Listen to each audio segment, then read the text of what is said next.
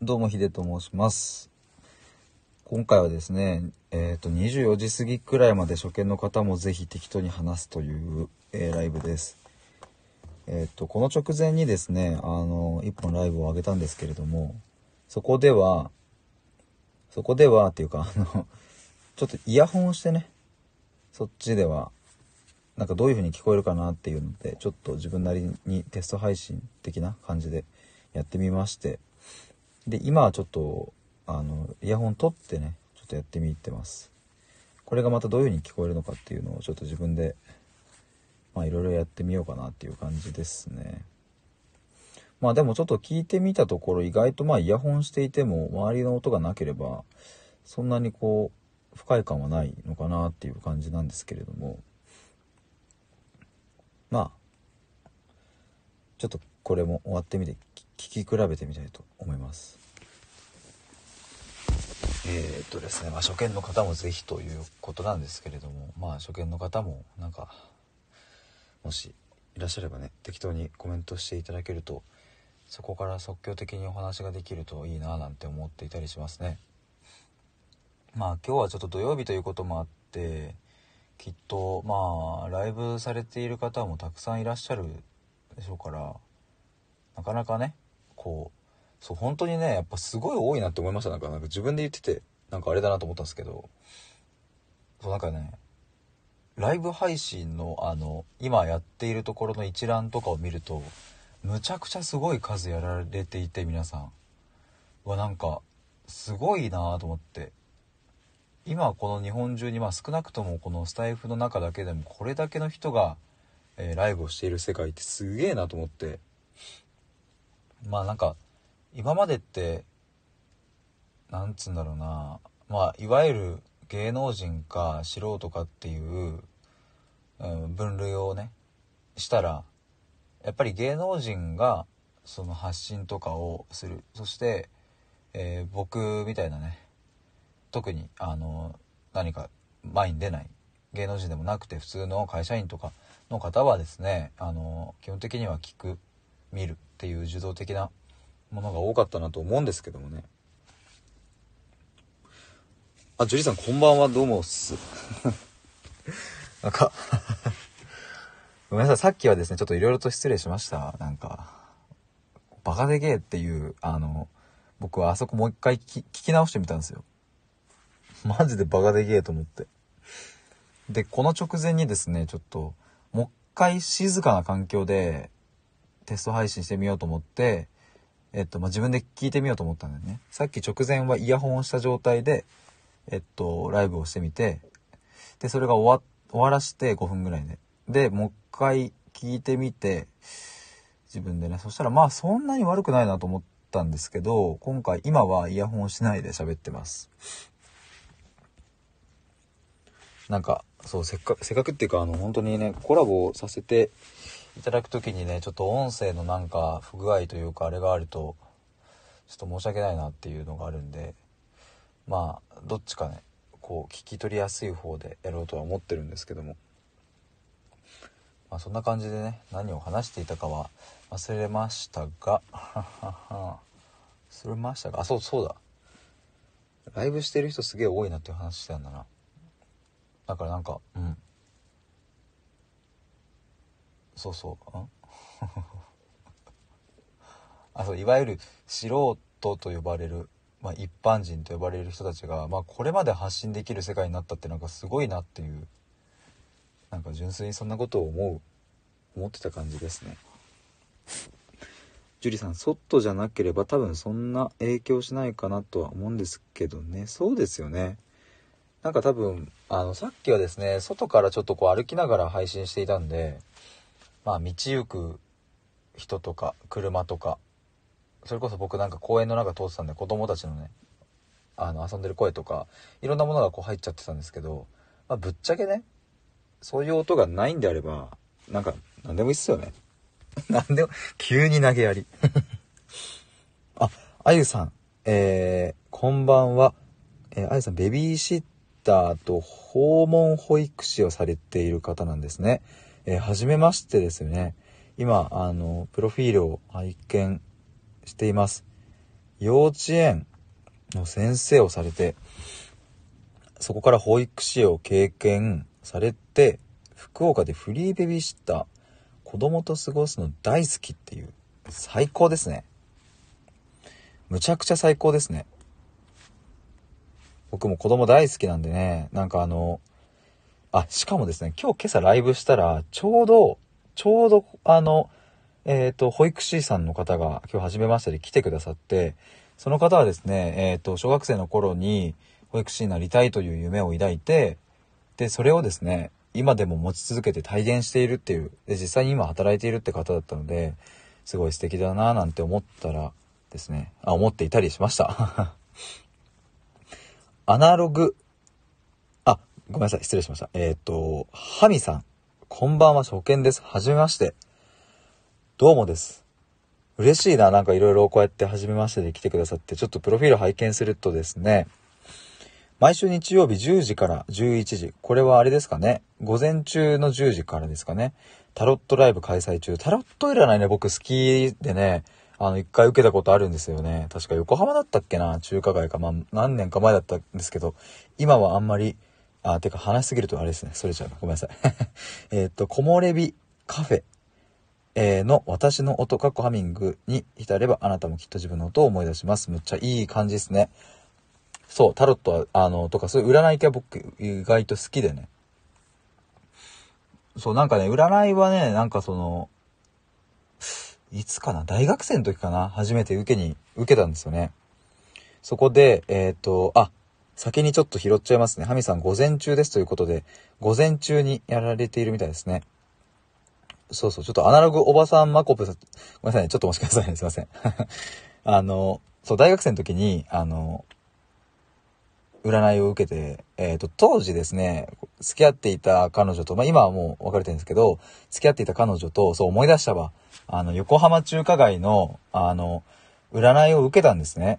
で、そしたら、こうまあ恋愛運というか、まあ相性をこう測ってあげるよみたいなこと言われて、えー、っと、こうなんか僕と彼女のそれぞれのこの心の中みたいなのを見てあげるって言われて、でね、こう彼女の方のこうタロットのカードを見てるとなんだかすごくいい感じっぽいカードなんですよ。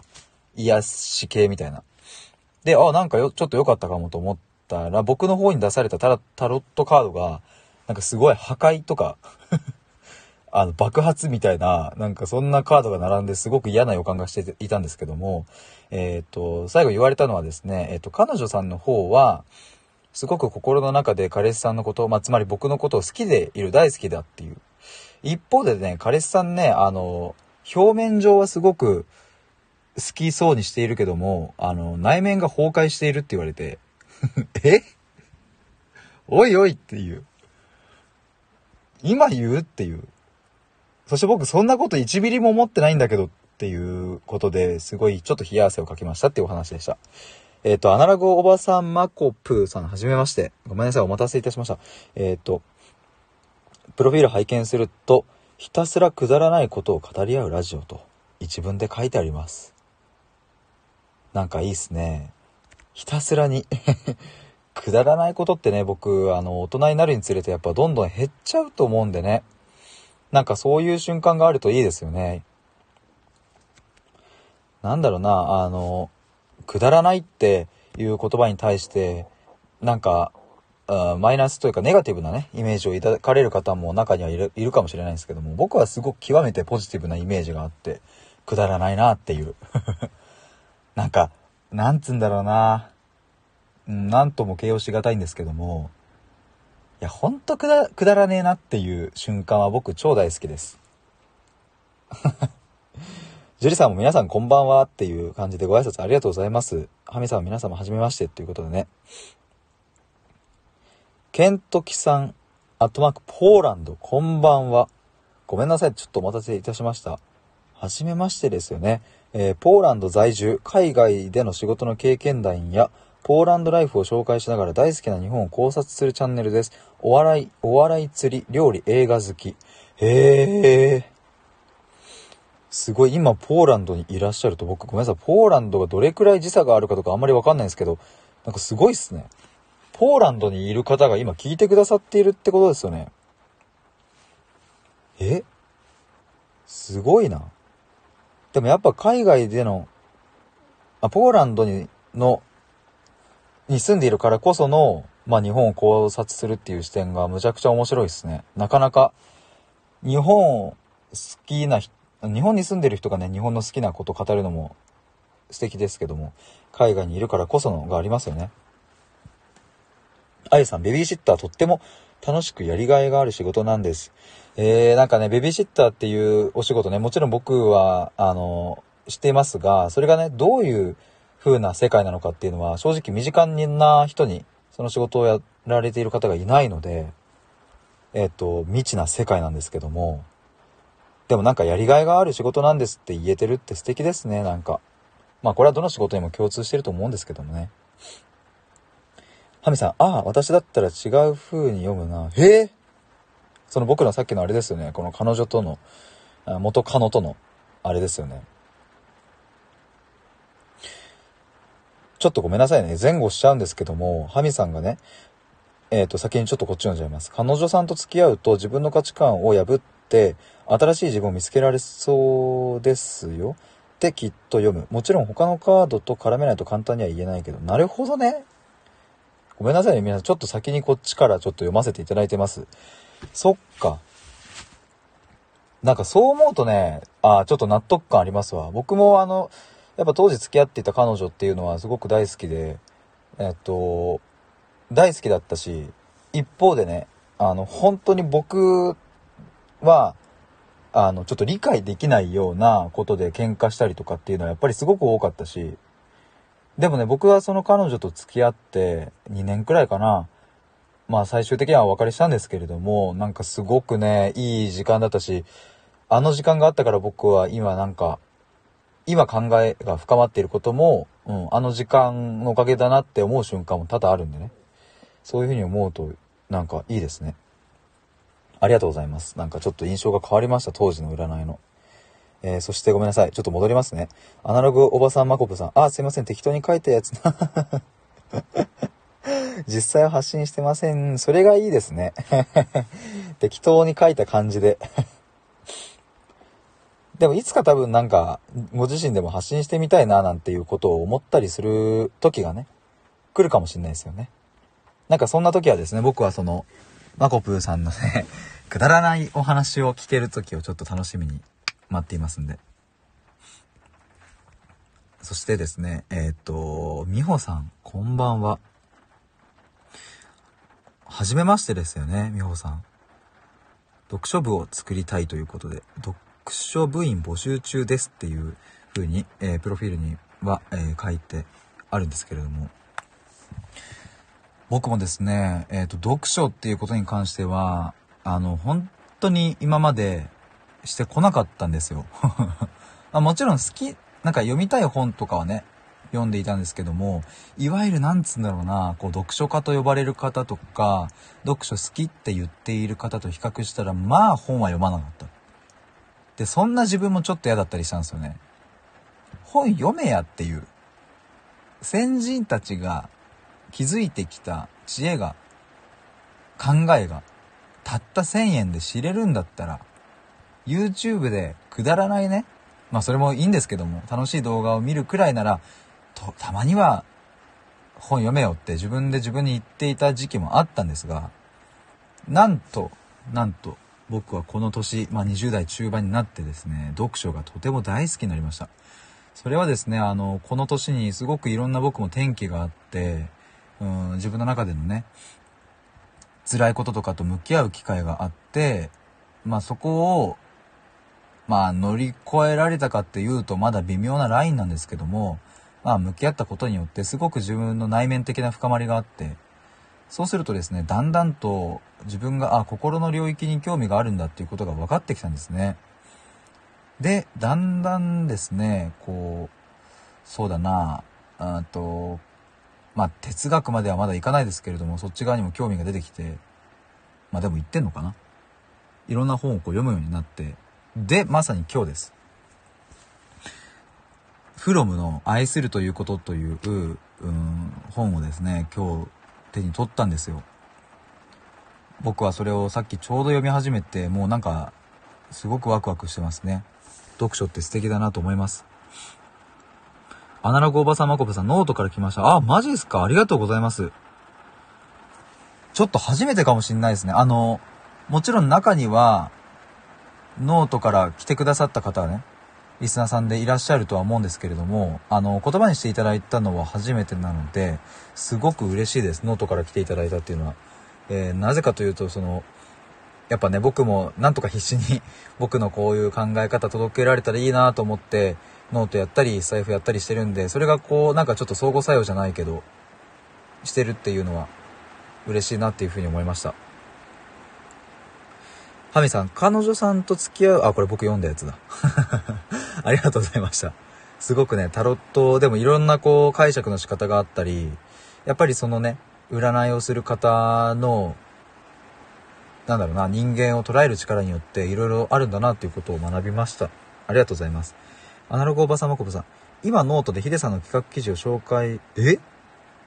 してたところでさ、ライブでスタイフされててびっくりしました。マジですか？今ノートでヒデさんの企画記事を紹介していたところでした。本当ですか？ありがとうございます。え、むっちゃ嬉しいな。ほん、え？え、ありがとうございます。あの、ちょっと簡単に説明すると僕が今月の初めから、えっ、ー、と、企画、ノート上で企画をやり始めて、どんな企画かというと、言葉の定義を考えようっていう企画なんですね。例えばこう、それこそ愛するって何とかって人によって違うし、幸せとは何っていうのって人によって違うわけじゃないですか。それを人それぞれ自分の言葉で定義してみようと。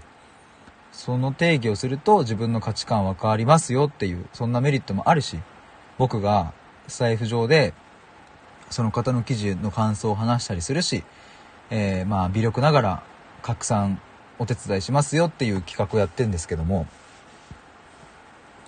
まだですね、えっ、ー、と今のところね、あの、その企画に沿った記事を完成しましたっていう方はまだいらっしゃらないので、まあ僕はこうじっくりと待っているんですが、そんな企画の記事をね、紹介してくださったってむちゃくちゃ嬉しいですね。ありがとうございます。いや、本当にありがとうございます。なんかすんません。嬉しいな。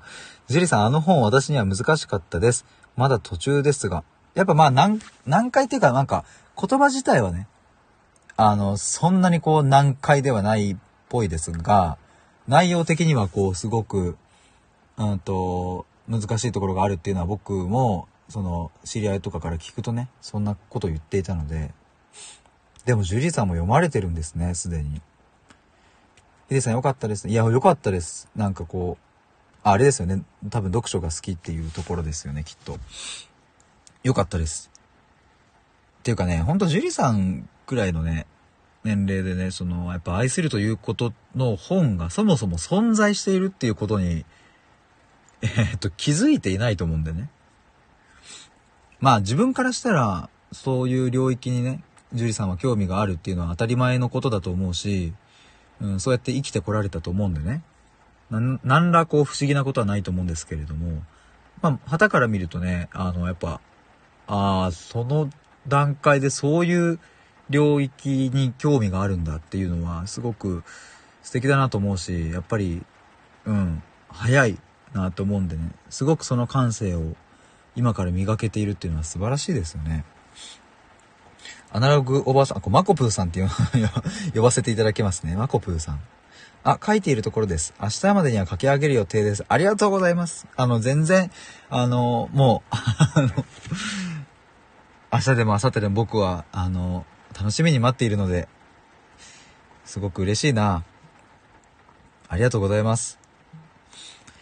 ちょっと、あの、これで、またね、この企画を知ってくださる方が一人でもこう増えていくっていうふうに思うと本当に嬉しいですね。ありがとうございます。ジュリさん、ミシルさんに教えていただきました。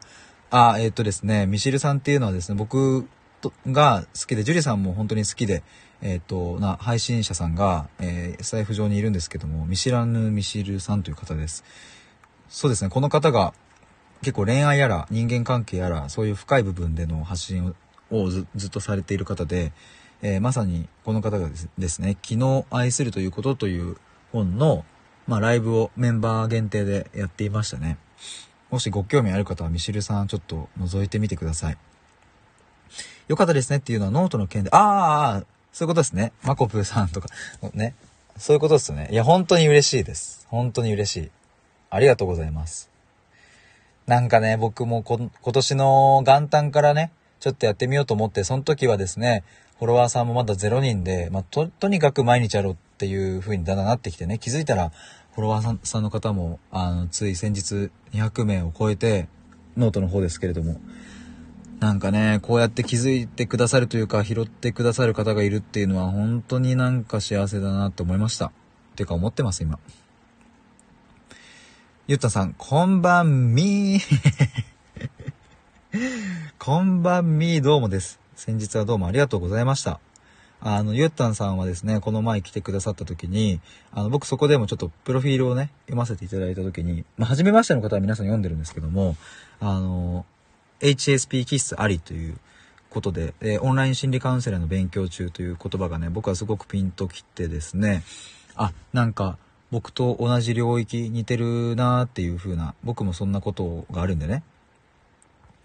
えー、それでいて、こう、まあ、お二人の、えっ、ー、と、お子さんのママさんということでね。僕はですね、三兄弟の真ん中なので、その、えっ、ー、と、兄弟を育てる母親の大変さっていうのは、まあ、この年になってすごくだんだん分かってきたのでね、なんかそんなことを勝手にゆったんさんに重ねたりして、えっと、なんか、うん、一緒にこう、頑張っていけたらいいですねっていう、ウクレレとかもね、そんな話をしていたんですよね。あな、あな、あ、ごめんなさい。えっと、まこぷさん、言葉まさに難しいです。難しいんですよね、言葉って。僕ね、さっき収録で、言語化することの罠っていうテーマで、タイトルであげたんですけれども、うんと、言語化するってすごく大事じゃないですか。それは、つまり、えっ、ー、と、嬉しいことや楽しいこと、逆に言うと、不安なこととかね、悲しいこととか、もう言語化することって大事じゃないですか。ただね、その言語化っていう機能は極めて理性的であって、人間の頭による、まあ、いわゆるコンピューター的思考で言語化ってされていて、えー、一方でその感じ取る部分っていうのは心本能というか、うん、極めて動物的な反応だったりするんで、えー、要は言語化っていうのは本能で感じ取ったことを理性でまとめるっていう作業であるっていうふうに考えると結構難しいんですよね、そもそも。だから、本当は嬉しいのに嬉しくないって言っちゃったりとか、本当は辛いのに大丈夫って言っちゃうことってあるじゃないですか。とかね。あとさっきも言ったんですけど、例えば会社に行きたいのに今日はなんか気分が乗らないなとかっていう言葉って、そう、行きたいのに行けないんじゃなくて、あの、心は行きたくないって思ってるのに、それを理性で偽装して、本当は行きたいのに行けないって言っちゃったりとかね。だって会社に行く人の方が、世間一般的な道徳的な価値観で言えば、まあ、偉いわけじゃないですか。本当は別にそれだけじゃないのに、とかね。まあそんなことをさっき収録してましたっていうお話ですね。ごめんなさい。なんかちょっと熱くなっちゃったな。失礼しました。あそんなこと考えてます。えー、ゆったさん、今日夜コラボでしたよね。来れなかった。あれ？明日だっけ？明日ですね。樹里さんもおっしゃ、あの、ありがとうございます。補足。明日の21時を予定しているので、で、ぜひということで。そうなんです。樹里さんと、ちょっと対話しようっていうお話をですね、えっ、ー、と、していて、明日の9時からですね、予定しています。もしお時間合えば来ていただきたいんですけれども、あのですね、テーマというテーマは特に決めてないんですよ。えー、っとですね、僕は、とにかくその、何がしたいかって言ったら、対話したくて。対話って何かって言ったら、その人の価値観を知るとか、うんと、その人の過去の経験を知るとか、まあなんか今どう考えてるかとかを知るとかっていうことなんでね。別にテーマは、まあぶっちゃけいらないっていう。まあそんな感じで、えー、っと、対話僕としませんかっていう、まあ一応コラボのお誘い収録をですね、先日上げたところ、手を挙げてくださった方が、えっ、と、複数名いらっしゃってね。で、その中の一人が樹里さんだったんですよね。むっちゃ嬉しかったですね。ゆったんさん、あ、よかった。樹里さんよろしくお願いします。樹里さん、拍手バチバチっていうことで。そう、でもね、樹里さん、ほんとね、あの、まだ僕は話したことないし、そもそも。話したことも会ったこともないし、なんなら多分僕のね、僕はアイコンがイラストなんでね。僕が何者なのかってマジで想像つかないと思うんですけども、なんかね、そんな、あの、お相手、樹里さんなんですが、なんかもう僕はすでにこう、ノートの記事とかをいくつか読ませて、というか、いただいてというか、まあ全部読んだんですけども、あの、そう、全部読んだ結果、あ、うん、素敵って思いました。なんか、本当にそう思う時はね、あんまりこ多くの言葉を必要としないんですよね、なんか。なんかね、理由付けがたくさん出てくることもね、ありますし、それが別に悪いって言ってるんじゃなくて、うん、なんかいいなって思った時は別になんか理由を必要としないというか、うん、いいなって思いましたね。まあもちろん、じゃあどこがいいのっていうことを聞かれればもちろん答えられますしね。答えられるけれども、なんか、うん、別に言わなくても、なんかわかる分かっていただけるんだろうなっていうのを僕は勝手にそんなことを思ってますね。えー、ハミさん、その人が何を大事にしているのかを聞くの楽しいですよね。そうなんですよ。僕それが超好きなんで、それをコラボでやりませんかっていうことを、あの、やってるんですよね。あ、やってるんですよね。ってか、やり、やりたくて提案してるんですよね。そう。なんか、大事にしてる価値観とかを聞くと、僕とは真逆だったりすると超面白くて、どんどん聞いちゃうんですよね。ジェイさん笑、笑って腹見せた。どこで笑ったんだろう。ごめんなさい、あの、コメントね、ちょっとずれるじゃないですか。で、僕もね、あの、こうなんか、こう熱がこもってこう話しちゃう時があるんで、ちょっと若干ずれるんですけど、あれかな？ノート全部読んで、あれかな？まあ、素敵だなって言ったとことかかなとか、あと僕、イラスト、アイコンだから僕なんかの顔も知らないし、とかっていうところかな。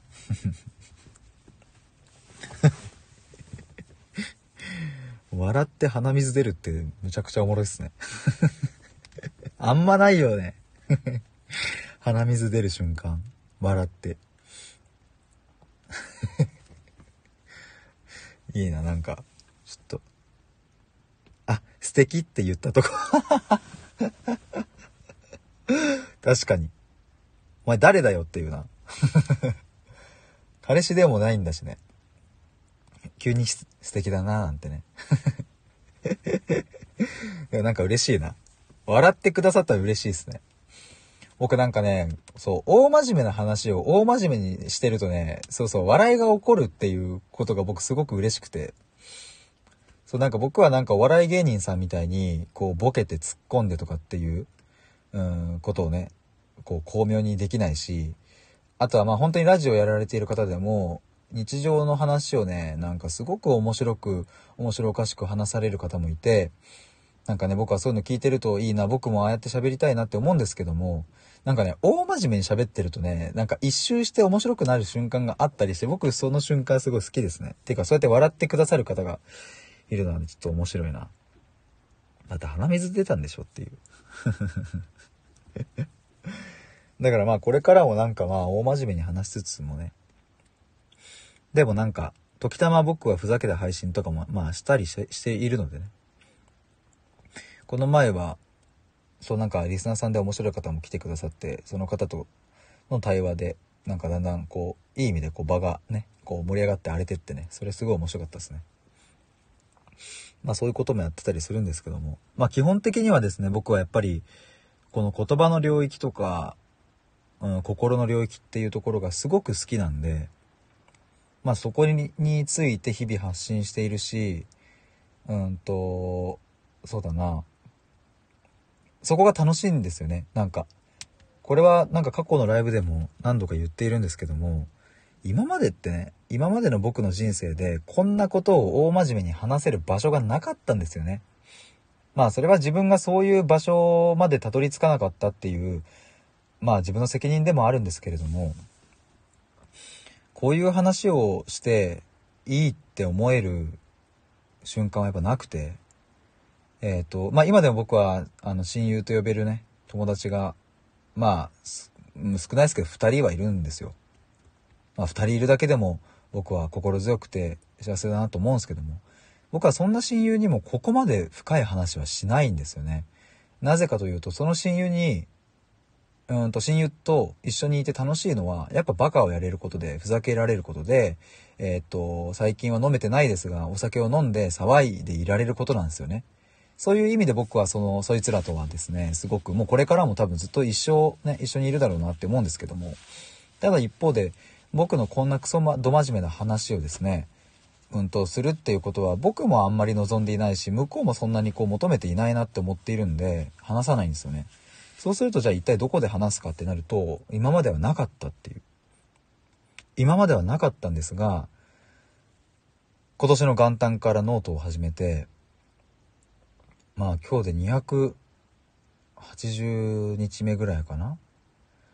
だんだんとですね、僕の本音、本心というのをそこに出せるようになってきたし、えー、スタンド FM に関しても、6月の後半から収録を始めて、えっ、と、9月の半ば終わり頃からライブを始めてっていう感じなんですが、なんかついに、ああ、この僕の中にあるくっそど真面目なことを吐き出せる、本音が出せる場所に出会えたなっていうことを思って、だからね、ノートとスタイフ、マジで感謝ですね。それはリスナーさんとか読者の方とかにも本当に感謝ですし、そういう場所をね、作ってくれた、まあやっぱこう創業者がいるわけじゃないですか。もうほんと感謝してるっていう。ハミさん、ヒデさんの声、春の草原のイメージ。へえ。爽やかで伸び伸びしてて聞きやすいです。嬉しいな。春の草原のイメージですか？えー、なんか、そんな綺麗に表現してくださるんですか？嬉しいっすね。ありがとうございます。え、なんかそんなこと言われちゃうとね、僕ね、だからあれなんですよ、僕は今気づいたんですよ。24時過ぎくらいまでって言ってるんですけど、タイトルで。気づいたらもうね、12時8分でしょ。で、僕はですね、あの、一生喋ってていいよって言われたら多分このまま朝まで喋れちゃうんですよ。もう、本当に。楽しくて。そうそう、いやもうこうやってね、褒めていただけるとね、ちょっと気分が 上がっちゃうわ。ありがとうございます。ゆったんさん、カウンセラー向けの声です。ありがとうございます。なんかね、僕も、あの、ちょうどね、もうこの1週間ぐらいで、あの、ちょっとね、電話相談のサービス、サービスって言うとあれなんですけど、をちょっとやろうと思ってて、まあもうページを自分で作ってね、まあ、出すんですけども、なんか、それを後押ししてくれる、あれですね。大事なとこの言葉が出ないっていう、あれですねって言っちゃうんですけど、後押ししてくれる言葉ですね。そう、でもね、やっぱ、なんかこういうね、ど真面目な話やっぱ皆さんしたいですよね、きっとって思うんだよな。やっぱり、仲がいい友達とか、家族とか、恋人とか、夫婦とか、言えないこともでもあるじゃないですか。僕もそうなんですよね、やっぱ。だから、なんだろうな。ここで吐き出せている僕の考えっていうのは、うんと、もしも、そうだな、財布がなかったら、一生僕の心の中に閉じ込められていたなと思うと結構ゾッとするんですけども、まあみんななんかやっぱ心のどこかで悩みは抱えているし、例えば電車の中でね、すごく楽しそうにしている友達同士のなんか二人組とか、幸せそうな家族とかをこう見るとねなんか自分とはちょっと違うんだろうなとかなんか幸せそうだなって見えちゃうこともあると思うんですけどもそんなあの人も心の中にはすごくうん誰にも見せられない領域があったり辛い過去があったりするわけでね。まあそれこそテレビに出てる人なんてそうですよね。よく最近このパニック障害になられるとかっていうニュース出ますけれども、むちゃくちゃそれ僕わかるんですよね。てか僕もなんかそういう感じちょっとあるし、みたいな。まあ別にそんな厳密に診断されたわけじゃないですけども、なんかわかるんだよなっていう。綺麗な部分だけ切り取られて、テレビなんかはね、ドラマとか映画とか、うん、本当に成功していて、イケメンで美女で、なんか誰もが羨むファンがたくさんいて、みたいな。一見すると、まあもう世の中の中で言ったら成功者になるわけですが、なんかね、その方にはその方のにしかわからない。えもっと言えば、僕みたいな一般人には到底理解できないような、すごく深いところでの苦しみっていうのはね、すごくあると思うんですよね。うん、だからこういう場所はすごく僕はありがたいし、今後も続けていきたいなと思ってるんですよ。ゆうたんさん、私10代後半くらいからパニック障害でした。10代後半からってことは、だから、えっ、ー、と、大学生か、まあわかんないですけどね。大体年齢で言うと高校生、中学生ぐらいですかね。あの、僕もですね、僕はですね、パニック障害という診断をさっきも言ったように受けてはいないんですけれども、あのですね、なんか、トラウマ的な部分が根深く残っていて、それが誘発された時はむちゃくちゃ落ちたりするんですよ。で、それが、あの、むちゃくちゃ顕著にブワッて出る時は、まあいろいろね、体に症状的なのは出るし、心に。で、僕のそれと、ゆったんさんのそれがね、あの、決して同じものではないっていうことはもちろん前提の上で話しますが、やっぱ辛いですよね。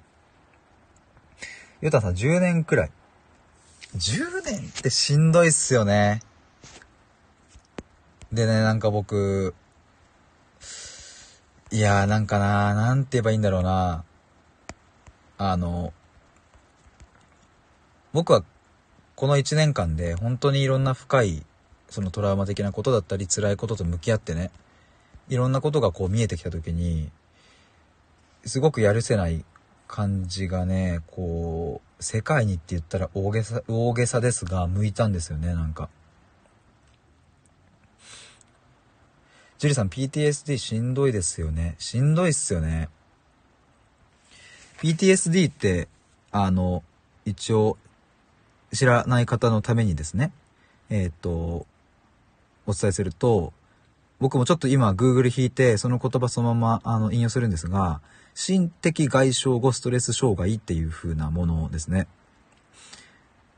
まあ、あの、まあ、ざっくり言うと、まあ、あの、今話していたようなことですね。なんかこう、何かの体験が、こう、ブワッと蘇ってきて、それがフラッシュバックしたりとか、まあなんか思い出しちゃったりしちゃって、みたいな、不安緊張しちゃうみたいな、まあまあ、ごめんなさい、すべてがそれじゃないんですけども、まあそんなようなことですよね。えっと、ゆうたさん、17歳くらいの時に満員電車で突然過呼吸になって、そこから感知したのは28歳くらいから、へー。え突然来るっていう感覚。だから僕もですね、ここね、そう。これ話したいなとは思ってたんですよ。そういうの話せる方と。突然来て僕も過呼吸でなったことあるんですよ。何の前触れもなく。辛いっすよね。むっちゃ辛い。本当に。でも感知したって、えっ、ー、と、すごい、素晴らしいっすね。じいさん、精神疾患になってまだ3、4年ですけど、もう嫌です。嫌ですよね。でね、僕ね、あの、すごくね、あの、怒りがって言った。で、そして今日もツイートしたんですけれども、勝手にね、なんか、その僕自身も心でこうなんだろうな悩むことが多いからこそなんですがなんかねやるせない思いがすごく最近ふつふつとねこう込み上げてきたんですよ。つまりどういうことかっていうとあの僕もね社会人になってすぐの時とかこう心療内科とかに行ったりとかしたことあるしで周りで行かれる方もね別に話にはもちろん聞くこともあるんですけれどもなんかねその僕の症状というか、なんでそうなったかということを、その医者の方は、真摯にというか、受け止めないんですよね。むしろですね、大切なメッセージをというか、僕はそこで、え、っと、勇気を振り絞って伝えているのに、なんかそこを壁と話しているような素通りしていくような感覚で、まあ薬飲んどきましょうかみたいな。で、僕はなんか、うん、なんかね、すごく納得いかなかったんで、まあ薬、なんかめんどくせえなっていうか、まあなんかそれじゃないんだよな、みたいな、なんか、すごくね、微妙な感じでね、まあそんな時期もあったんですよ。でね、なんか今こうして自分の心が深まっているっていうのを自分でこう体感すると、なんか同じように、まあどっか町、町医者かわかりませんが、まあそんぐらい大丈夫だよとか、なんかね、言われちゃう人って多分結構いると思うんですよね。周りはこうだよとか、だから大丈夫とか。そうするとね、その人はやっぱ自分でもっとこう苦しめちゃったりしてね。だから僕はね、なんか、そういうとこに対しての怒りというか、うん、まあ、勝手に 超勝手なんですけども、勝手に使命感を感じていて、僕が生きる意味はそこにあるのかもしれないっていうのを最近思い始めましたっていうお話でした。ゆったんさん、まこ様がなりましたよね、PTA。あー、確かに。だからもう、僕はでも、本当になって、まあ当然という言い方は適切じゃないかもしれませんが、あの、そうだな、容易に想像がつきますよねっていう、なってしまうことに。だってやっぱ、ねそれなりのプレッシャーやら、で、世間からも、あることないこと言われたりね、受けるわけでね。やっぱ辛いっすよね、そういうのも。ジュリさん、そういう人いますね。話にならんって思います。そうなんですよね。話になんねんすよね。だから僕、あの、ぶっちゃけてね、もう今、深夜だから言っちゃうと、その、病院にかかった時に、その先生に、まあ自分の今こういう悩みで辛いみたいに言うじゃないですか。で、それを受け止めてくれて、こう出てきた言葉を聞いて、あ、これ僕が僕にカウンセリングした方がいいなって思っちゃったぐらいなんですよ。なんかなんだろうな。いや、僕がそっち側だったら、そんな質問しないぞとか、そういう風には受け止めないぞっていう、まあそこでも怒りですよね、なんか。世の中こんな、こんなことでいいのかっていう。だってそこの心療内科には、毎日のように患者さんがね、訪れて、で、本当に藁にもすがる思いで来てる人もいるだろうし、とかって考えると、え、こんな世の中でいいのみたいな ことは僕はやっぱ思いますね。ジュリさん、医者より理解ある友人に話した方が楽になります。あの、本当にそうですね。だから、結局医者って名乗っているだけでね。僕はだからそこからですね、精神科医の方のすごい有名な方がいて、えー、その先生の本を読んだりしてるんですけども、そこにもやっぱり、なんだろうな、書いてありましたね。だからその、同業者の方に対しての、うん、なんかこう、思い？まあ、あの、ストレートには書いていませんが、僕が解釈するには、もっと、もっと深めようよっていう 医療というか医者側がねっていう。ハミさん、人って、でもそこから必ず自分らしさを取り戻す方向に向くんですよって。あの、本当に、だから、これはね、その通りだなというふうに思うんですね、僕も。僕自身もですね、すごくトラウマがあったりして、それが完全に癒えたわけではないし、そして今もですね、すごく精神的な部分で辛いことがあったりとか、うんと、急にね、こう、鼓動が速くなってきてドキドキしちゃったりとか、まああるんですよね。なんかね、そういうシーンって、本当に多々あるんですけれども、あの、僕はやっぱここでこうやって話せていること、そしてこうなんか、すごい熱くなっちゃうな。ごめんなさいね、なんか 熱くなっちゃうんですけど、今こうして共有できているっていうことは、つまり僕が辛い時間を過ごしたことによって、今こう皆さんと共有できてるわけじゃないですか。そう思うと、じゃあ僕が辛い思いをしなければ、今この時間は生まれてなかったし、そもそもノートや、えー、スタイフの発信なんてしていなかったしって思うと、なんかとても、今この時間、この瞬間っていうのは大切なというかね、価値あるものっていうことが、いうふうに感じていてね。だから、なんか辛いけども、きっと、えー、ハミさんがおっしゃるように自分らしさをね、取り戻すっていう方向に行くんだろうなっていうか、まあ今僕はその道を歩めているんだろうなっていうふうには思いますね。ハミさんすごいな、人がありのままの自分になろうとする力。あ、それむっちゃ思います、僕も。僕もね、だから辛いんですけども、そこから抜け出せたっていう感覚は、えー、っと、具体的に言うとですね、えー、今年の8月ぐらいにちょっとあったんですよ。ん？抜けたなっていう。で、そこからまたちょっと辛いことが、まあ、あったりなんだりしたり、うん、まあでもそういうところをぐるぐると生きながら人間は成長していくなっていうふうに思うのでね。ゆったんさ、医者って事務的というか、流れ作業というか、そういう先生が多いですよね。自分に合う先生に出会わないと治るものも治らない、点々点と。もう本当にね、おっしゃる通り。なんかね、うん、やっぱね、僕も、でも、そういう流れ作業的なお医者さんのところもですね、行った、2件ぐらいかな。行ったんですよ。えー、社会人1年目の時ですね。で、僕はですね、あの、うつ病になったとか、ああとはまあ出社できなくなってしまったというところまでは行かなかったので、うんと、そうですね、それは本当に家族の支えもあったりね、したんですけれども、そこまではいかなかったので、まあ当時は、えっ、ー、と、その医者に対してそんなに怒りはなかったんですよ。まあもうこんなもんかっていう、まあ呆れですよね。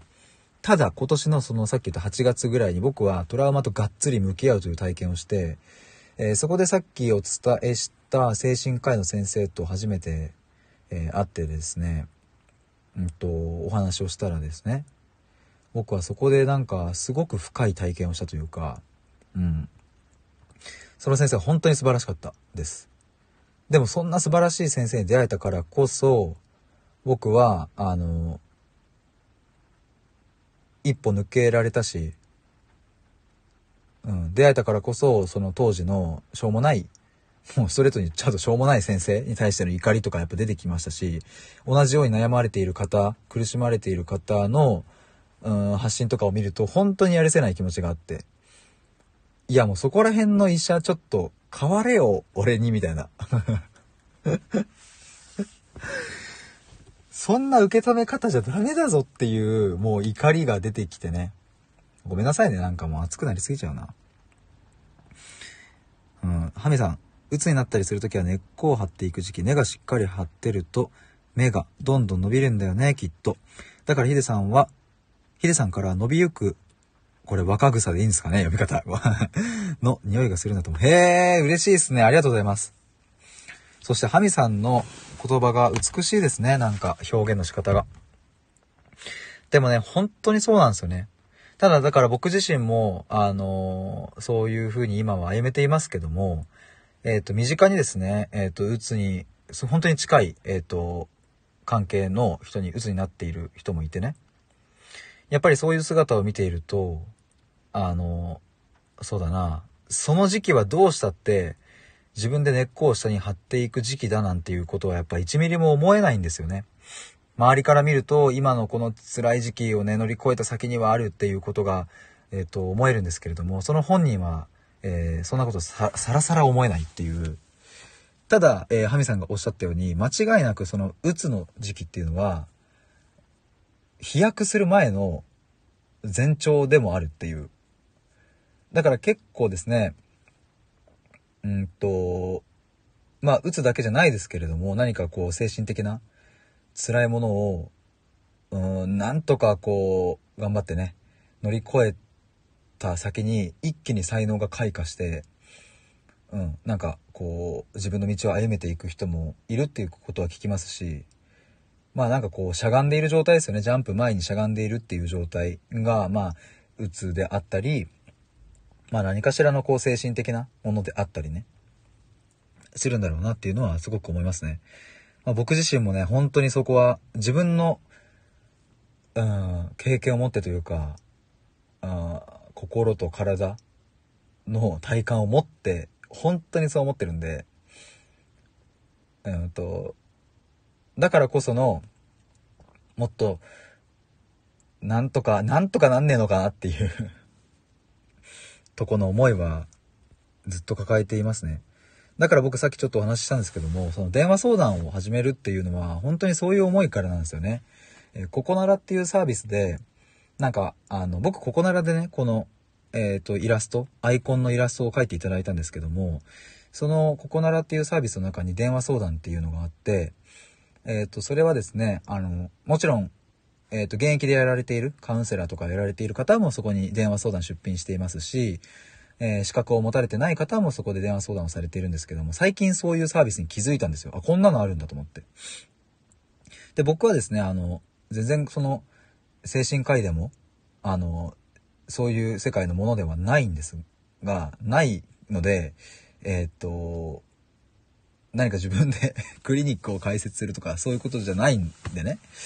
まあどうしたらでも自分がこう考えていることを、うんと、なんだろうな、受け取ってくださる方に届くんだろうって思ったら、やっぱりそういうサービスに頼るっていうことは大事だなと思ったんですよね。で、うんと、そうだな、まさに、まさにというか、うん、電話相談でできることって、まあ限られてるとは思うんですけども、うん、自分がね、深いところで辛い思いをしたり、えー、そして変容したことで考えがね、深まる、深められていることが徐々にでき始めたのでね、何かそういうお話をできたらいいなと思って、まあ対話をしたいなということですね。何もこれはですね、あの、まあちょっと誤解を恐れずに言うと、誰かのためになりたいとか、うんと誰かを救いたいとか、それを生きがいにしたいなんていうことはですね、えー、実は1ミリも思っていないんですよ。なんかここは矛盾するようで、僕の中では矛盾しないんですけども、さっき言った怒りっていうのは、憤りみたいなのはすごく感じていて、えっと、やっぱり医者にかかっても壁に話しているような感覚で、その時間が終わってしまうと。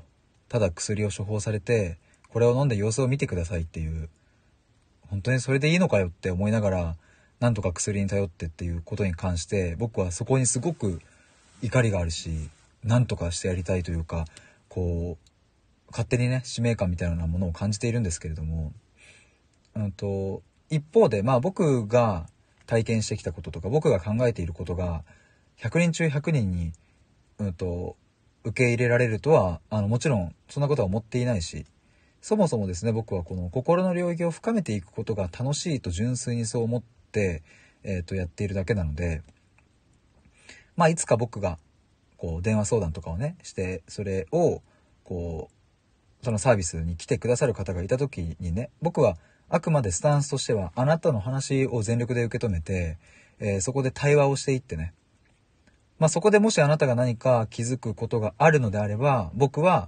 嬉しいですし何かそれで何も得られないのであればうんとまあそれはそういうことですよねっていうぐらいのスタンスなんですよ。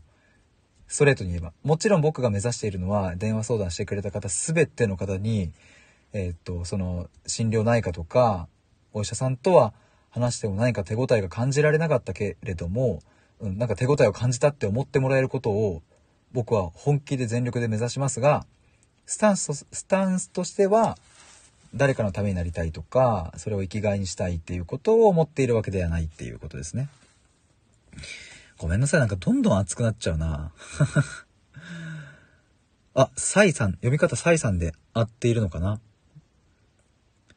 えっ、ー、と、こんばんは。皆様こんばんは。フォローさせていただきます。えー、えー、早速ありがとうございます。僕のなんか、すげえ暑苦しい話を聞いてくださってたのかな？あの、プロフィールを拝見すると、日常のこと、暮らしにまつわること、その他好きにお話をしています。ゆるく柔らかく聞いていただけると嬉しいです。えー、サイさんでいいのかな？えー、嬉しい。ありがとうございます。ハミさん、サイさんこんばんは。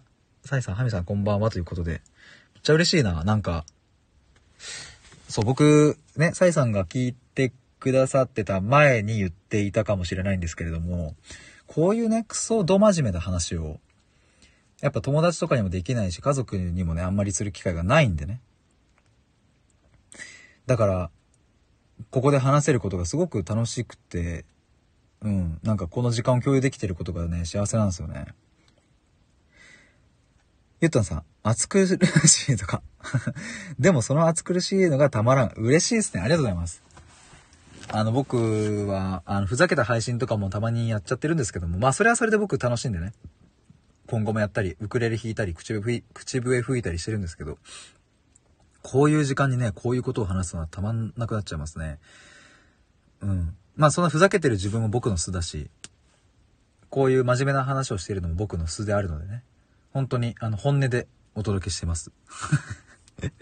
あ、サイさん、うちの息子は開業医の方に、カウンセリングをしてもらいましたが、かえって傷つけられてしまって、こんな方に電話を聞いてもらえたら息子も救われたのにと。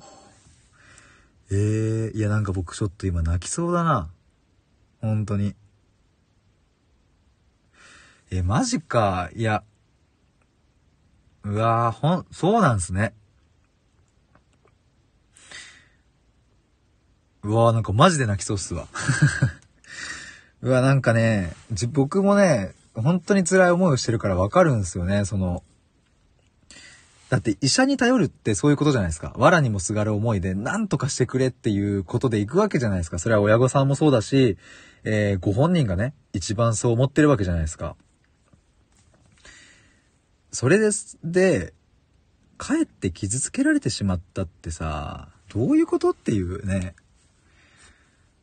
うん、なんか本当にね、だから僕はさっきから何度も言ってますが、そういうとこに対するこう怒り、使命感にも言い換えられるのかな。勝手にそういうものを感じていて、うん。うん。いや、もうなんかやっぱ、僕が、僕がやっぱ、うん、生きてる意味はそこにあんのかなってなんかちょっと思うな。なんかやっぱ早く、うん、いろんな人と対話したいな。えー、ちょっとそれは、うん、大変でしたね、でも。えー、なるほど。ちょっと先にごめんなさい。サイさんのコメント拾っちゃいますね、マコプーさん。今はセカンドオピニオンで、なんとか転校して過ごし方進めています。うん、なるほどね。でも転校されたっていうのはすごくいい天気になりますもんね。まあ、ただその外的なね、この、環境とかっていうのを、外側だけをね、どんどんどんどん変えてもね、根本的なところでの変容という部分で言えば、やっぱりまだ心にしこりがあったりするしね。まあ、ただ、そうやって外側から変えていくっていうのも非常に大事だし、まあ、両方からのアプローチが大事なんでね。でもなんか、うん、進めているということを、進められているという感覚があるっていうのはすごくいいですよね。きっとね、あの、まあ、前進したり後退したり、まあ、そんなのはまあ、別に人生皆さん同じかもしれませんがね。まあ、ちょっと進めたっていうふうに思えると、なんだかちょっとそこは安心できたりもするしね。よかったです。マコプさん、私は重い話を聞いてると自分も辛くなってしまうんですが、そんなことはないですか？うんとですね、僕もそれはあるんですよ。あるんですが、えっ、と、電話相談とか、僕がこれからやろうとしていることではね、さっき言ったように、スタンスとしてはあくまで誰かのためになろうとかっていうことではないんですよね。えっ、と、僕ごときがそもそも100人中100人を救えるなんていうのは到底思っていないし、うんと、そもそも僕は誰かを救えるだけの、なんかこう、せ、なんか、なんつうんだろうな、神でもないしね。えっと、僕のスタンスとしては改めてですが、うんと、僕と対話することによって、えっと、僕は僕で深めますよと。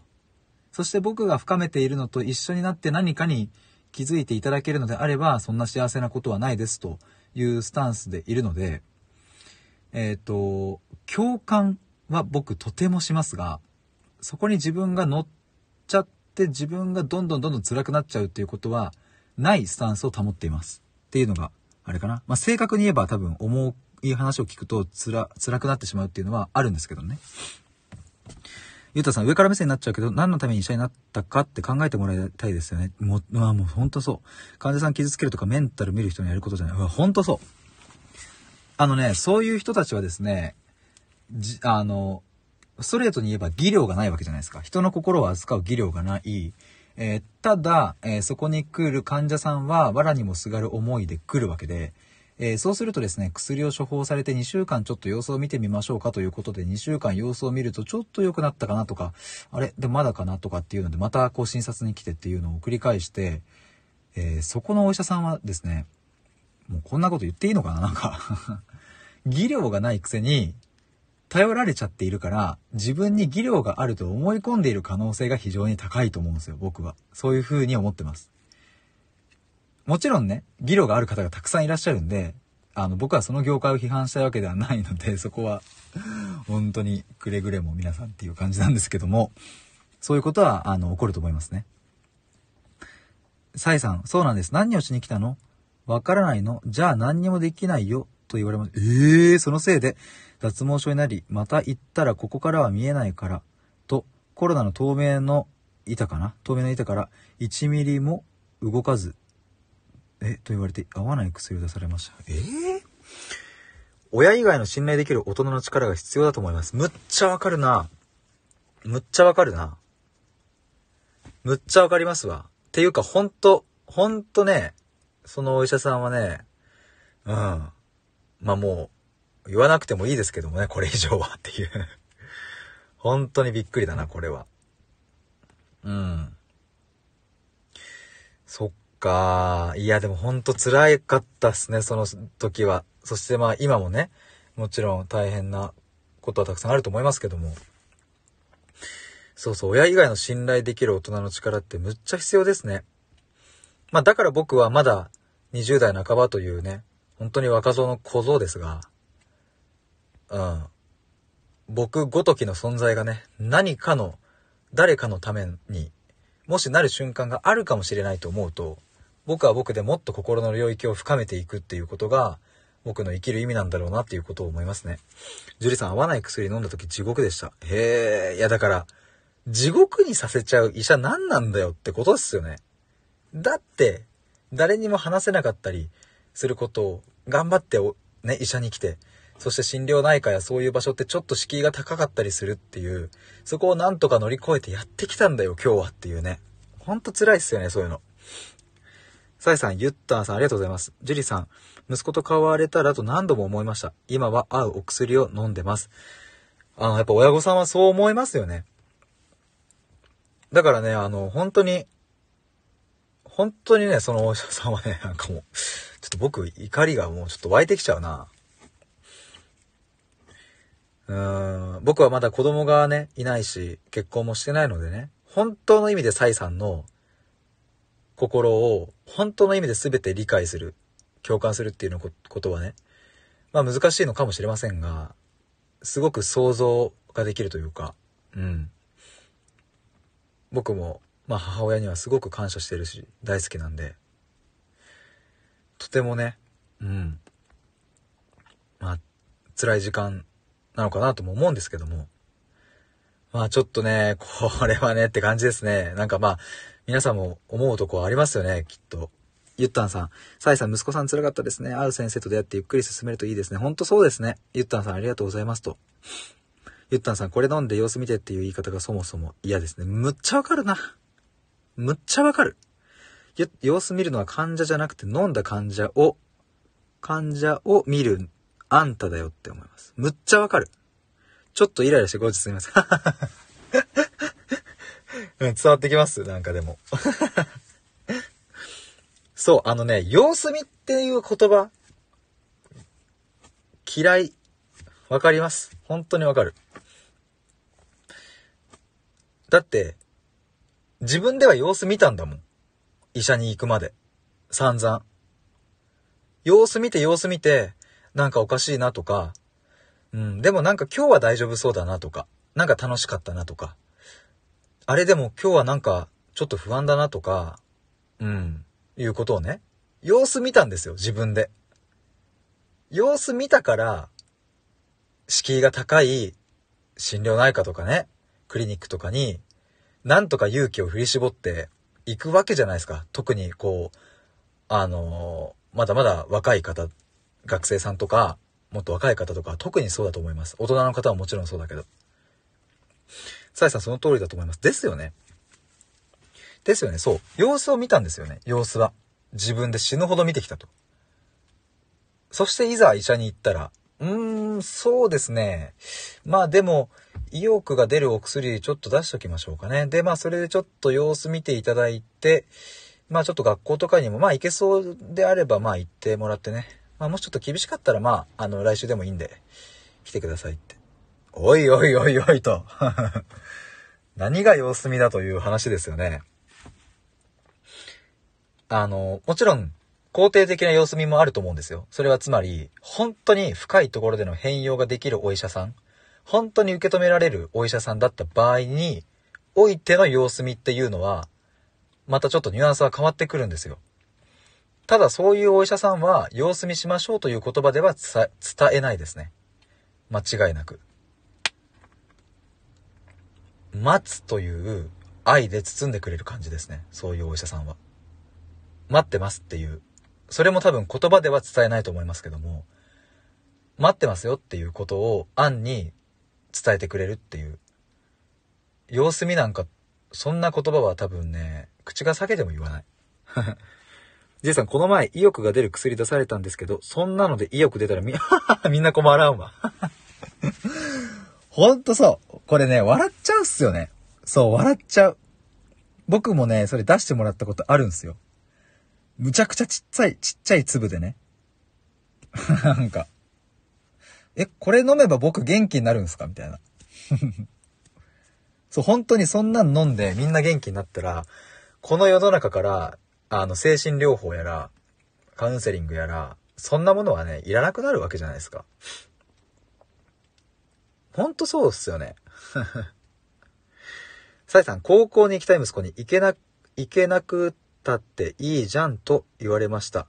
息子の心の声を聞いて欲しかったです。いや、ほんとね、高校に行きたい息子に行けなくたっていいじゃんと言われました。あれか、お医者さんから言われたってことかな？本当は高校に行きたいと思っているのに、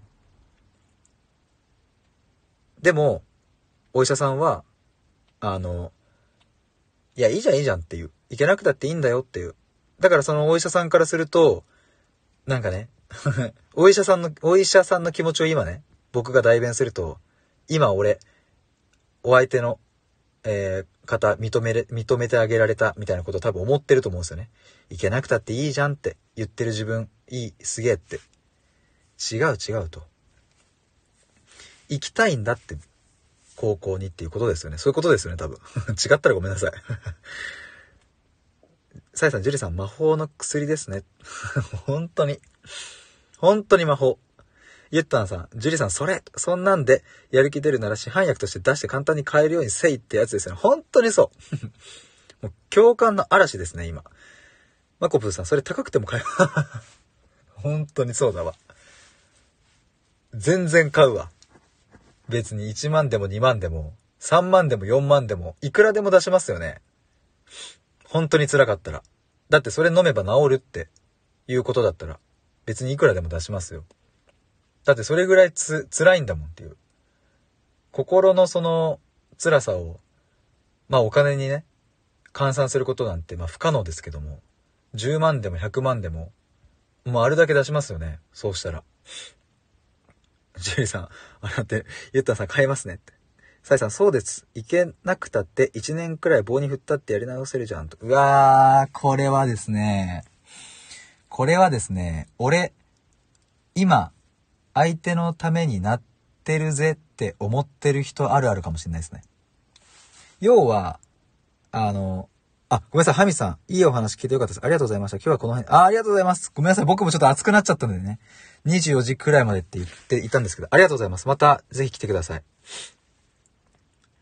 あの、ジュリさんもね、やり直せる系嫌というほど聞きました。まだ若いんだから。ほんとね、これこれ。で、ハミさんおやすみなさい。ということでね。ごめんなさい、最後ちょっと早口になっちゃって、すいません。でも本当にそう。あの、やり直せるんだからとかね。いいじゃんっていう、やりな、あの、1年くらいっていう、そこの、なんだろうな。そこって、えー、っと、そういう風に言ってもらった方がいいこともね、もちろんあると思うんですよ。もちろんあると思う。ただ、その悩みを打ち明けている方の心の底を見てから言えよっていうことなんですよね、そういうのって。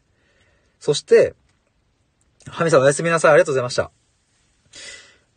本当に素敵なお言葉をいただいて僕は テンション上がってます。ありがとうございました。そしてね、あの、若いからやり直せるっていうことに関してもね、あの、なんて言うんだろうな。お前にとっちゃ、ごめんなさい、あえてきつく言いますね。僕が、例えばじゃあ、えっ、と、相談者で、お相手がじゃあ、僕よりもかなり上のお医者さんでね。そのお医者さんから、若いからまだまだ大丈夫だよ、20代でしょって言われたら、いやいや、お前にとっちゃ、俺は若いかもしんないけど、俺は俺の人生を生きてるし、俺にとっちゃ今若いかどうかなんて関係ねえっていう話ですよね。それはね、だから、高校生の息子さんだってそうだし、もっと言えば小学生の子だってそう、そうですよ。小学生なんだからやり直しが効くよとかって違う違う違う。今を、今この瞬間をどれだけ大切に過ごせるかが将来を決めるんだから。そんなことね、言っちゃいけないよっていう。っていうかその、一年棒に振ったっていいんだよっていうことに関しては、確かにそうかもしれないですが、それをね、その言葉で伝えるんじゃないんですよ。一年くらい高校に行かないという事実があったとしても、それはあなたの価値を決めることではないっていうことを、え言葉で伝えるんじゃなくて、お医者さんの持っている雰囲気や、えっ、ー、と、言葉の受け止めや、いろんなことを駆使して伝えてあげるんですよ、そこに。だから、いいんだよ、高校行かなくたってっていう言葉じゃなくて、そうじゃなくて、自分自身からそう思えるような、そんな対話をするのが本当の意味での医者だと思うんですよね、僕は。熱くなっちゃってるな。マコプさん、サイさんの息子さんにも聞かせたいって、もう、でも本当にそういうふうに、あの、思ってくださるのは本当嬉しいですね。でも本当ね、ちょっと僕はこのお話聞いてね、ちょっと、そう、もうもっとね、やっぱこう僕のね、中にあるね、なんだろうな、モチベーションとも言えるし、やる気とも言えるし、なんかそこに火がつきましたね。サイス、えっ、と、若い時の1年の大切さ、本当そうですよね。ほんとそう。ゆったんさん、ハミさん、おやすみなさいということで、ほんとそうですよね。でね、別にその学校に行けたことで、えっ、ー、と、行けるようになることがいいとか、行けないとダメとか、そういう話じゃなくて、別に行けたか行けない、行けなかったかっていう、そこはもう本当に事実でしかないと。そこの事実をどう解釈するかっていう問題なので、えっ、ー、と、行けたから、うんと、結果的に良かったねっていう話でもないわけですよね、それって。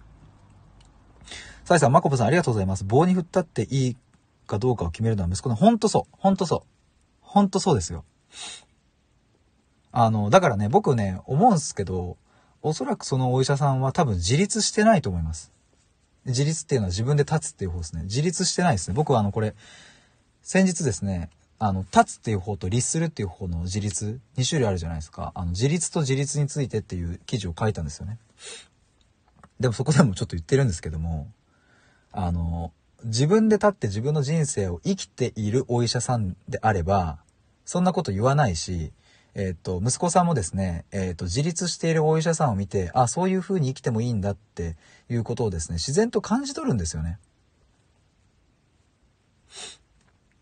ゆったんさん、私が感知した時の先生は、やり直せるとかは一切言わない先生でした。常に私の意思を尊重してくれる先生だったからこそ治った気がします。ほんと最高ですね。でもようやくそこにたどり着いたわけですよね。もっと早く、というか、それまでにかかった本当に微妙だったお医者さんがね、そういう先生だったらもっと早かったわけじゃないですかっていうね。でもその、まあ、ゆったんさんはゆったんさんでね、そこの経験をしたからこその、今オンライン心理カウンセラーなりたいとかっていう思いが出てこられたと思うのでね。そう思うとね、まあ決して悪いことばかりではないのかなとも僕は思うんですけれども。さやさん、ゆったんさん、今の先生がそんな先生です。へえ、あれですね。ってことは、意思を尊重してくれる先生に出会えたってことですよね。よかった。なんか嬉しいですね。いや、でも、すご、すごいよかった。あ、ピーチ姫さん、こんばんは、どうもです。姫、あ、サイさん、姫様、こんばんは、ということで、もしかしたらどこかであれなんですかね。ご一緒になったりしてるのかな。なんかね、ちょっと熱くなっちゃったな今日は。僕、本当に、あの、こんなにね、話す予定はね、なかったんですよ。あの、もうタイトル詐欺みたいになってますけど、24時過ぎまでって書いてあるんでね。もうなんかやっぱでも楽しい。あの、誤解を恐れずに言うと。楽しいっていうのは、本当にやっぱ心の領域に本気で向き合うことは楽しいし、で、それでいてやっぱり、こういう本音をさらけ出せる場所っていうのは本当に素敵な時間だなと思うしね。本当に良かったよって。ゆったさん、サイさん、息子さんの意思を尊重してくれる先生に出会えたんですね。よかった。理由がどうであれ、本人の気持ちが一番大事ですもんね。ほんとそうですよね。結局だからね、もう医者、お医者さんもね、自立できてない方多いんですよね。で、相手の方の役に立ったっていうことを生きがいにして生き生きてますから、そういう人は。だからね、あの、本質的に言えば、忙しくない精神科医が一番、あの、優秀って言い方はごめんなさい、失礼かもしれないですけども、一番、そう、優れているんだなと思いますよ。忙しくあっちゃいけないんですよ。できるだけ極力少ない回数でその人が完治に向かうことがベストなんだから、あの、暇ですっていう精神科医が、本来であれば一番ベストなんですよね。ゆうたさん、ピーチーメさん、こんばんは。サイさん出会いました。というか、大切なクライアントを預けられないと、小児科の時の先生が勉強して見てくれています。というか、大切なクライアントを預けられないと、えー、小児科の時の、小児科の時の先生が勉強して見てくれてるんですね。えー、すごいな。その出会いも。ピーチメさん、ゆったんさんこんばんは。ということで。さいさん、今すぐうちに来いと、そこは切れと助けてもらえ。あー、なるほど。すごいな、その先生。かっこいい。今すぐうちに来いと。心強い言葉ですね、これ。本当に。うん。本当に良かったっすね。なんか嬉しいっすわ。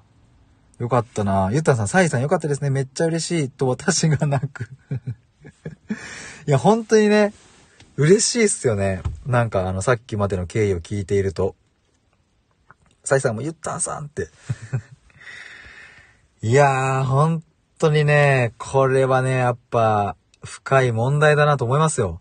そしてこういうコロナみたいな世界じゃないですか。きっとね、心で悩まれる方もっと多くなっていくことも想像できるし、ましてやこういう人生100年時代と言われていて、で、幸せの定義なんか、もう当の昔に崩れ去っているわけで、そう思うとね、やっぱ心の領域に関しては、これからもっともっと、うん、増えていくんだなと思うと、つまりそれはもっともっと、やるせない思いを抱える方々が増えていくことにもなりかねないっていう、うん、そうすると僕はもっともっと怒りが満ち溢れていくんでね。なんとかしたいっすよね。なんかこういう対話の時間いいっすよね。サイさん、ここで打ち明けられて皆さんが温かくて救われました。ありがとう。うわー嬉しいなそして本当に今日ここに来てくださった皆さんがね、優しき、優しい。ありがとうございます。この部屋に来てよかった。うわ、嬉しい。嬉しいな嬉しいな嬉しいななんか、僕、9月後半からライブ始めたんですけど、やっててよかったなうん。え？いちごチョコをプレゼントしました。ありがとうございます。僕ごめんなさい。こういうね、こう、なんか、なんて言うんだ、こういうの。そう、こういうのなんて言うかも知らないんですよ。以前、一回だけ、ウクレレを弾かれる方がくださったことがあって、その時はなんか画面がバグってて、この、ジャラチャラチャラーンっていうのなんなかったんですよ。だから、え、ちょっと嬉しい。ありがとうございます。あの、これをどういうものかっていうの僕2回目なので、ごめんなさい。なんか すごい嬉しいんですけど、あれですよね。なんか、いわゆるこの、なんて、なんていうの？いわゆるの先も出てこないわ。でも、とりあえずプレゼント、いちごチョコをプレゼントしていただきました。ありがとうございます。いちごチョコ大好きです。あの、アポロ。僕昔むっちゃ食ってたす。ありがとうございます。あ、でもお気持ちを本当に受け取ります。受け取れました。ありがとうございます。本当に嬉しい。なんか、あ、これかって思いました、今日僕が。僕はこれをやりたいって思ったな。ゆったさん、私もここに来てよかったです。本当に嬉しいっすわ。ありがとうございます。サイさん、私もよくわかんないんですけど。ゆったさん、いわゆる投げ銭的な投げ銭。なるほどっていう。この、投げ銭をしてくださったサイさんと、それを受け取った僕がわからないっていう。それを皆さんでカバーしてください。ありがとうございます。投げ銭ってことですね。そうか、投げ銭っていう言葉で表現するんですね。ありがとうございます。覚えました。いやー、嬉しいなまこぶさん、私は大人になってから病院長くかかっているので、私の経験で何か言えることがあれば、点々って。へえ、だから、大人になってからも、っていうか、大人になってから皆さん悩むこと多いんですよね。僕もだから、すごくトラウマあったんですけど、トラウマを感じないように感じないようにってずっと押し込めていたら、それがこの年になってきたわけですよ。20代。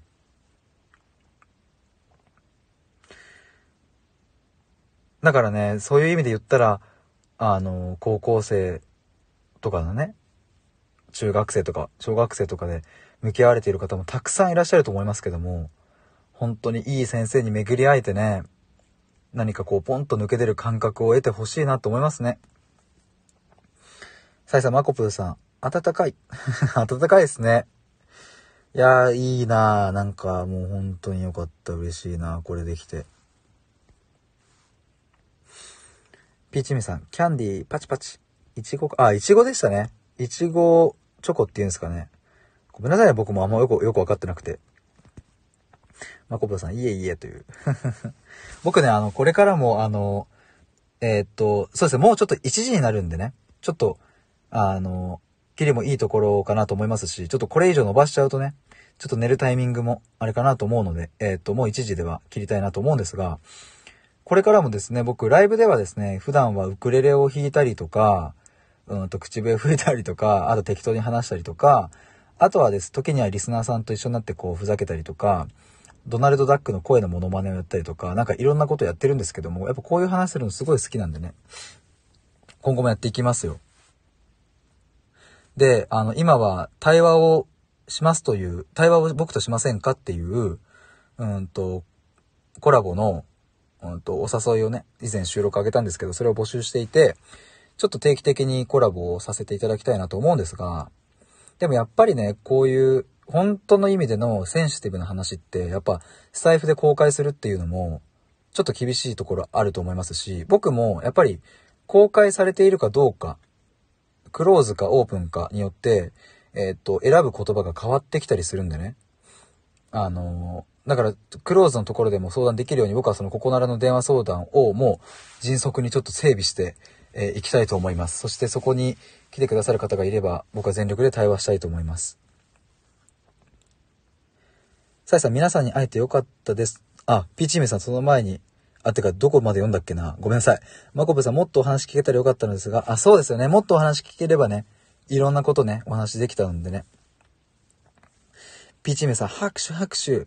拍手、爆発っていう 手がいろんな色になってんのかな、これ いろんな方が拍手してるっていう、そんな素敵な、ちょっとおしゃれなメッセージなのかな。僕にはちょっと手の色が違く見えるんですよね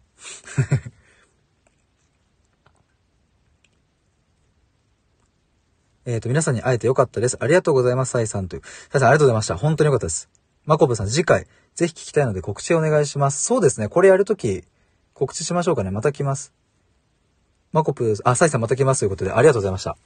ごめんなさい。ちょっと僕早口になっちゃって。マコプさん、えー、思い切って応募しようかな。あ、ぜひぜひ。あの、財布上でコラボして、まあライブするんですけども。それをね。BGM さん。えっ、ー、と、アーカイブ残すと来れない人もってあれですかね。アーカイブを残すっていう前提で話しちゃうとリアル、リアルタイムで来る人が少なくなっちゃうんじゃないか説ってことですかね。ごめんなさい。もしそういうことじゃなければごめんなさい。サイさんバイバイっていう手で、OK という感じですかね。ゆったんさん、サイさんまた話しましょう。私の部屋じゃないね、私が。そういうの嬉しいっす、僕。はい、っていうことで。ピーチミさん、アーカイブ残さないライブ配信も検討。うん、あー、なるほど。マコブさん、残したくない人多いかもしれませんね。なるほどですね。ちなみに、サイさん、一応サイさん、あれ？もしかしていらっしゃらないかな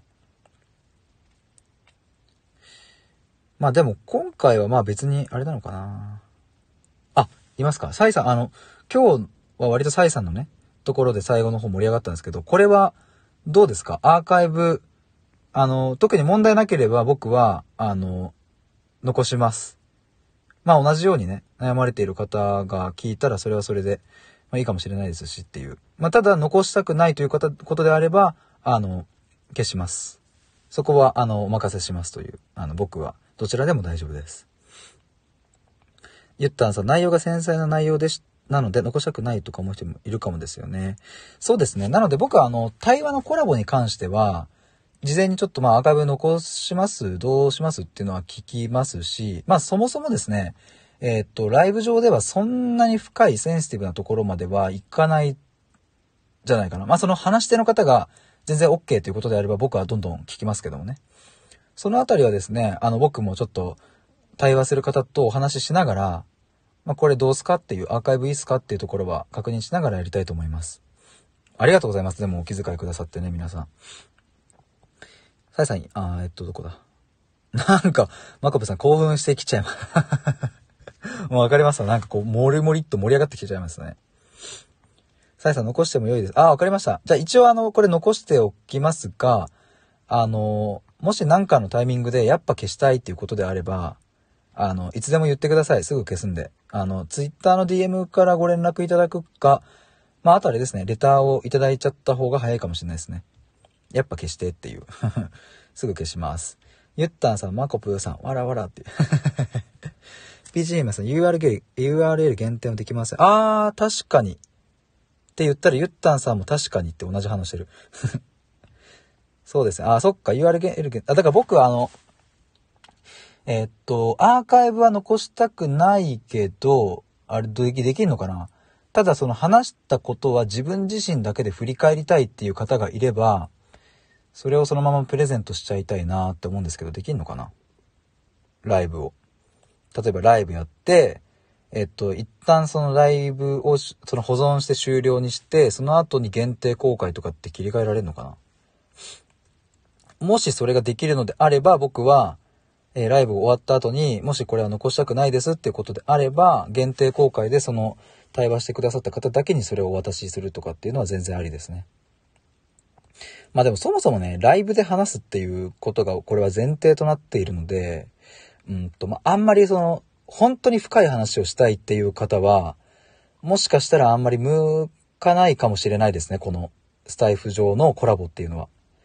やっぱり、本当に本当に辛いところをさらけ出すっていう風になると、うん、まあ、一定の方は聞かれてるんでね、ちょっと気になるじゃないですか。まあ、僕が、そうだな、それをお話しする側だったらちょっと心理的なブロックもかかるかなと思うんで、本当に深いところをお話ししたいっていうことであれば、うんと、電話相談とかでお話しした方がいいのかもなっていう感じはしますが、まあそのあたりも対話をしたいと思ってくださった方のご判断に僕は全てお任せしますんで、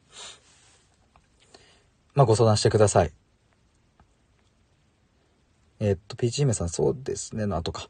マコプさん、アナログなので 研究します僕もね、あんまり得意ではないんですけれども、ちょっと、あの、ぜひともマコプさん研究していただいてね。ちょっとデジタルになったら、あの、コラボしましょう。